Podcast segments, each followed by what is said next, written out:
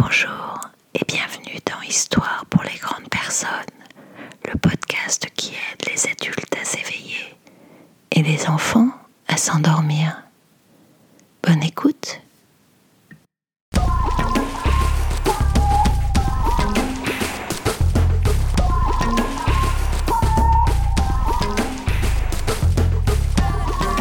Bonjour, bienvenue dans ce 34e épisode d'Histoire pour les grandes personnes.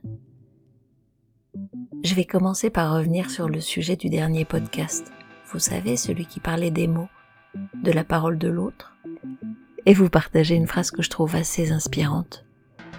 Elle est d'Henri Gougaud, qui est un conteur fameux, dont les mots sont des bijoux, et que je vous invite à lire si vous aimez les contes.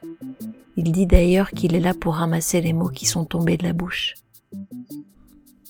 Au sujet de la parole, il écrit que l'importance d'une parole se mesure à la place qu'elle prend durablement en chacun de nous, à ce qu'elle fait bouger en nous, à la terre intime qu'elle remue et fertilise. Alors peut-être que c'est ça ce qu'il faut faire des mots des autres. À la fois ne pas les faire siens et à la fois juste les prendre comme un indicateur de ce que cela vient bouger, de ce que cela vient mettre en travail pour nous et finalement de quoi ça parle quand ça nous parle?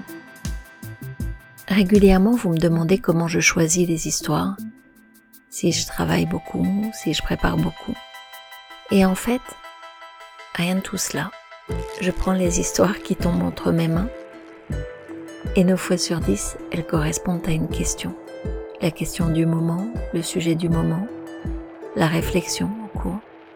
Et aujourd'hui, je vais vous raconter une histoire qui fait très écho à une conversation que j'ai eue il y a deux jours avec Giovanni. Et du coup, cette histoire, elle est pour lui. Elle est pour vous, mais elle est aussi pour lui. Elle s'appelle Petite histoire autobiographique. Il était une fois un monsieur qui vivait comme ce qu'il était. Un homme parfaitement ordinaire. Un beau jour, mystérieusement, il remarqua que les gens se mettaient à le flatter en lui disant qu'il était grand. Que tu es grand Comme tu as grandi Quelle chance tu as d'être aussi grand Au début, cela le surprit. Et pendant quelques jours, il remarqua qu'il se regardait du coin de l'œil lorsqu'il passait devant les vitrines des magasins et les glaces du métro. Mais l'homme se voyait toujours le même, ni très grand, ni très petit. Il essayait de ne pas y attacher d'importance, mais lorsqu'au bout d'une semaine, il remarqua que trois personnes sur quatre le regardaient d'en bas, il commença à s'intéresser au phénomène. L'homme acheta un mètre pour se mesurer. Il le fit avec méthode et minutie, et après plusieurs mesures et vérifications, il eut la confirmation que sa taille n'avait pas changé. Pourtant, les autres continuaient de l'admirer. Oh, que tu es grand, comme tu as grandi. Quelle chance tu as d'être aussi grand. L'homme se mit à passer de longues heures devant son miroir. Se regardant, il essayait de voir s'il était vraiment plus grand qu'avant. Rien à faire, il se trouvait normal, ni très grand, ni très petit. Non content de cela, il décida de marquer sur le mur avec une craie le sommet de son crâne. Il aurait ainsi une référence infaillible de son évolution. Pourtant, les gens continuaient à lui dire oh, Vous savez ce que je vais dire Que tu es grand comme tu as grandi.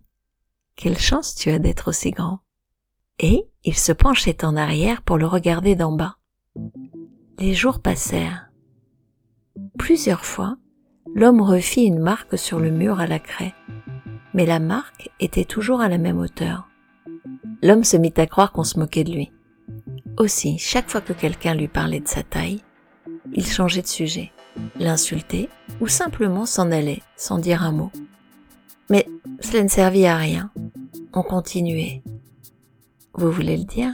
Que tu es grand comme tu as grandi Quelle chance tu as d'être aussi grand L'homme était très rationnel, et tout cela, pensa-t-il, devait avoir une explication.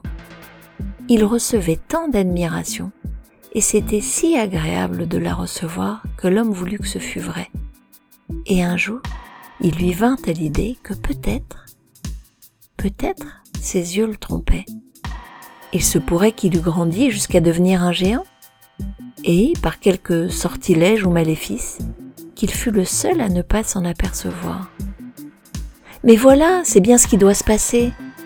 Accroché à cette idée, le monsieur commença alors à vivre une époque glorieuse. Il prenait plaisir aux interpellations et au regard des autres. Que tu es grand comme tu as grandi. Quelle chance tu as d'être aussi grand. Il avait cessé de sentir ce complexe d'imposteur qui lui faisait tant mal. Un jour arriva le miracle. Il s'arrêta devant le miroir et il lui sembla vraiment, vraiment qu'il avait grandi. Tout commençait à s'éclaircir. Le sortilège avait pris fin et maintenant, lui aussi pouvait se voir plus grand. Alors il prit l'habitude de se tenir plus droit. Il marchait la tête haute, il portait des vêtements qui lui donnaient un style et s'acheta plusieurs paires de chaussures à semelles compensées. Et alors, l'homme se mit alors à regarder les autres de haut. Les messages des gens qu'il rencontrait se chargèrent d'étonnement et de fascination. Ah, que tu es grand Comme tu as grandi Quelle chance tu as d'être aussi grand Il passa du plaisir à la vanité et de la vanité à l'orgueil, sans solution de continuité.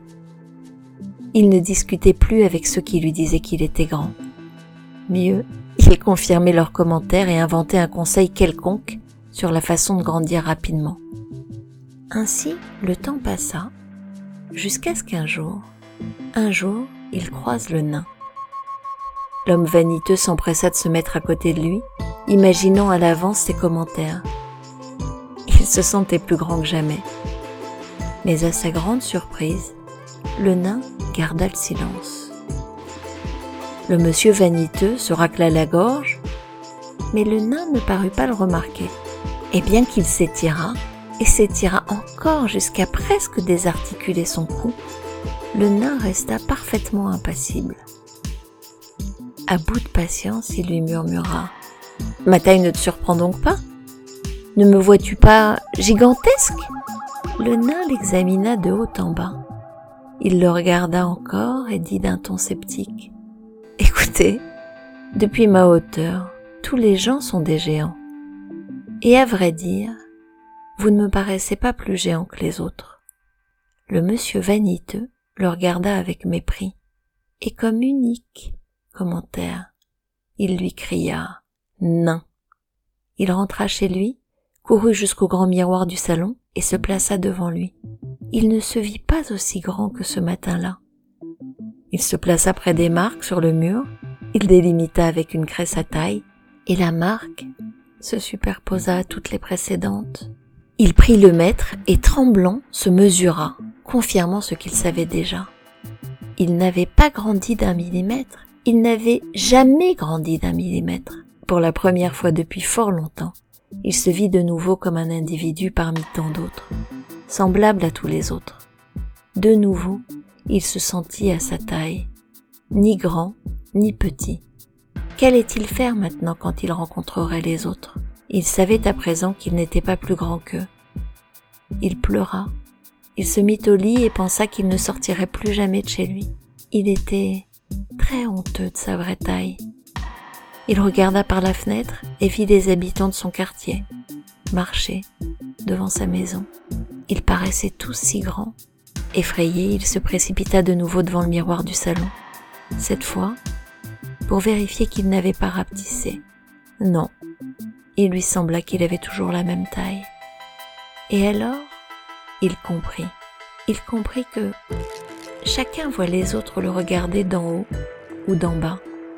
Chacun voit les grands ou les petits d'après sa propre situation dans le monde, d'après ses limites, d'après ses habitudes, d'après ses désirs et d'après ses besoins. L'homme sourit, puis sortit dans la rue. Il se sentit si léger qu'il flottait presque sur le trottoir. Il rencontra des centaines de personnes qui le virent comme un géant et quelques autres qui le virent insignifiant. Mais aucun d'eux ne parvint à l'inquiéter, car il savait maintenant qu'il était un parmi tant d'autres, un parmi tant d'autres, comme tout le monde. Ça n'est évidemment pas une invitation à gommer sa propre singularité, ce qui fait que nous sommes si spécifiques, si talentueux, si sensibles, si délicats, si douloureux, si joyeux. Mais c'est juste une invitation à ne pas se comparer, à ne pas croire que le regard des autres nous définit. Voilà, nous en avons terminé. Je vous remercie d'avoir écouté ce 34e épisode d'Histoire pour les grandes personnes. Je vous retrouve sur Spotify, sur Deezer, sur Apple Podcast, bref, sur Google Podcast, bref, sur toutes les plateformes de podcast. Et sinon, dans 15 jours. Merci, à bientôt.